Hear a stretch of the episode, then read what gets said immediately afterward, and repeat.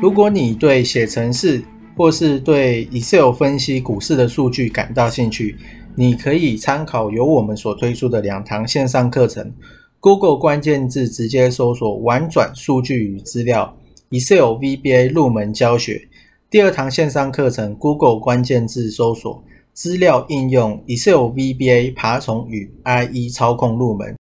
这两堂线上课程将在 HAHOW 好学校线上课程贩售平台。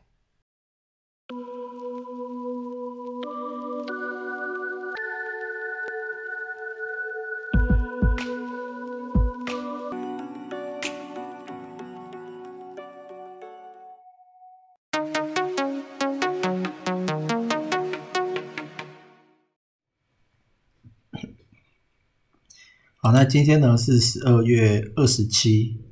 那这次我有开视频啊，就我有录视频，所以 Podcast 上面的话呢，可能就会看不到画面。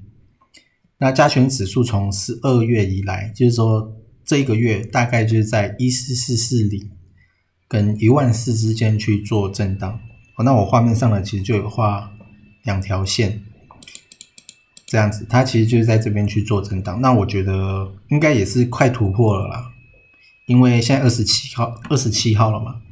那加上外资如果又要回来的话，那跟 VIX 恐慌指数其实受到两个消息，第一个就是纾困案可能没有过，因为川普出来乱说发太少钱。那第二个呢，就是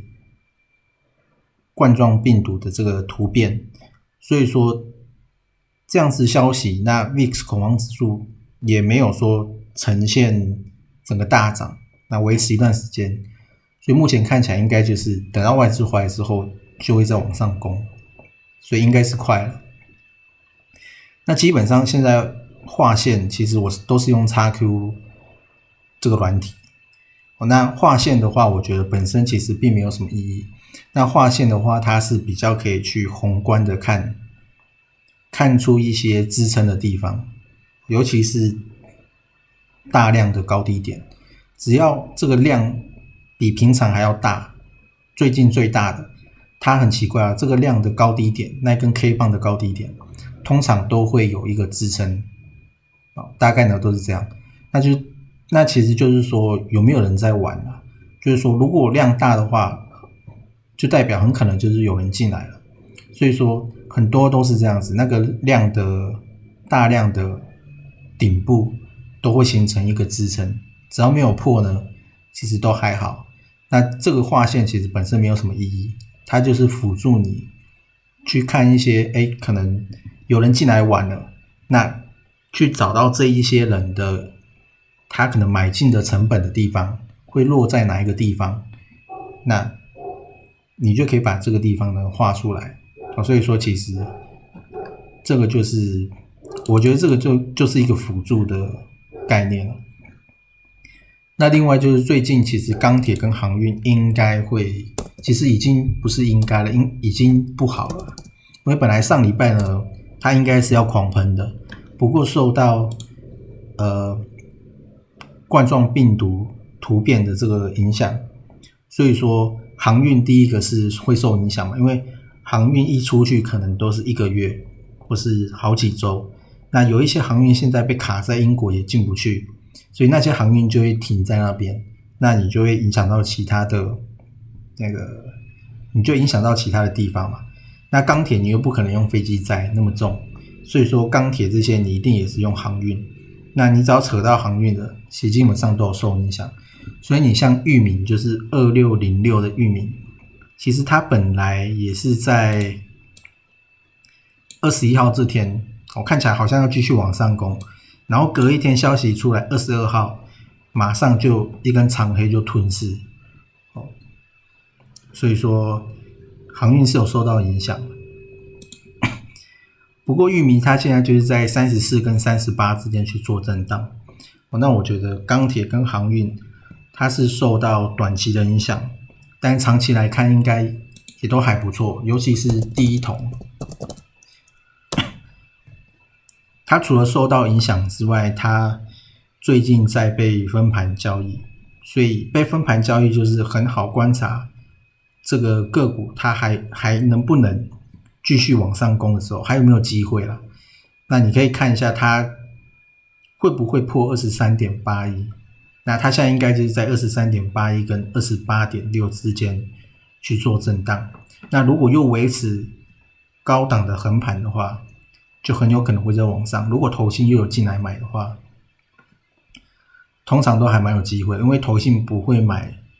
流动率太低的股票啊。那还有大户，所以说如果这几天震荡，接下来十天，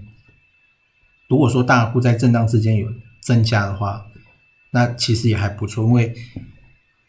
很少大户会在流动性很差的时候去买个股，基本上都是选择先把钱退出来，除非说这个东西有很大的力度。那铜就是因为铜它跟电动车其实有关，就是说电线这些会用到很多大量的铜，所以它不只有涨价哦，那。未来其实电动车其实也会用到很多这个东西，所以我觉得第一桶我自己是在大概十四、十五号的时候左右进去的哦。我记得我之前是在也是在分盘的时候进去的。那我是在二十二号的时候，它开呃，它在盘中的时候突然急急杀，那杀到一半的时候我就觉得不对，那我就快全部都卖出来。那所以说我大概就是做这一段，我那目前看起来呢，又快要跌回到我的当初卖出的地方，所以我觉得又可以再进去。但是我会先观察了，因为钢铁最近都会被受到影响。那像是中红也是，中红其实本来也不错的，那最近呢，大概就是在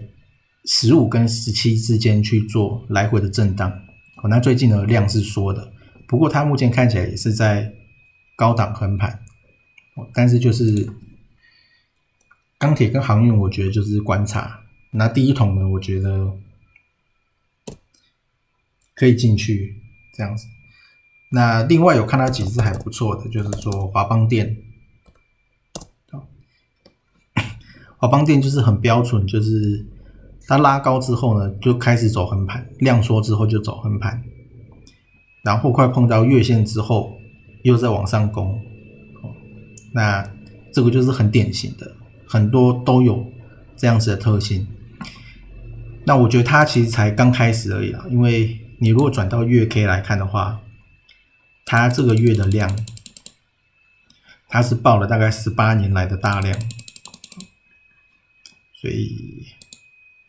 还不错。不过最近很多都在爆量的。哦，原因就是因为钱太多了。那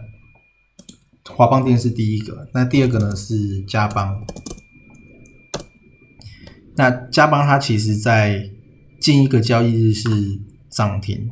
哦，那它比较衰，它其实本来应该都是要一直涨停，那我本来应该也买不到的。那不过呢，它盘中的时候因为受到大盘比较弱，所以它就有打开，哦，那我就进去捡了几张。那我觉得被动元件呢，其实也不错，而且加上嘉邦的投本比也算是蛮高的，哦，应该不是蛮高，是很高。所以嘉邦其实也不是这一次讲，早在他之前在震荡的时候，其实那个时候我记得就有讲过了，好像是十号吧，十号左右，那个时候就有差不多看到嘉邦。那嘉陵也是嘛，嘉陵它。已经喷出了，所以就没有要去追这样。它也是透喷比很高。那第三个就是君豪。那君豪，呃，如果它十十一号的时候有爆了一根比较明显的量，那在那之后呢，就再也没有跌破过三十八点五这个价钱，就一直在横盘。哦，那高点就是在四十四，所以说三十八这个地方应该是一个支撑了。哦，那个量呢，应该是有人进来玩，那不可能说，我今天买那么多张，我后面呢就随随便便就跌破我成本区，所以不太可能，所以它没有跌破三十八之前，都代表都还有戏。那目前看起来就是这样子，所以我觉得君豪也是可以切入啊，我自己的感觉。那华邦电呢也是可以切入，因为它刚要突破而已。MACD 也在由负转正当中。那加邦的话，我觉得，毕竟它已经涨上去了。哦，那呃，如果之前没有买的话，我觉得也不要去切入了，因为太高了。大概呢是这样子。好，那因为这边我都是每一周一次。所以其实有时候盘中像是钢铁跟航运，我自己就有把它全部卖掉，我现在手上就没有了。哦，但是呢，可能有人看到上礼拜的他就一直抱住，那我觉得也还还可以，因为毕竟也没有转太多，只是说你会这个钱你在你的放在这边，它也没有给你增加什么，所以我觉得比较可惜。那每一天录的话，我就会把它放在。Plus Play 上面，哦，那 Plus Play 那边呢也会跟这边有一些区别，大概是这样子。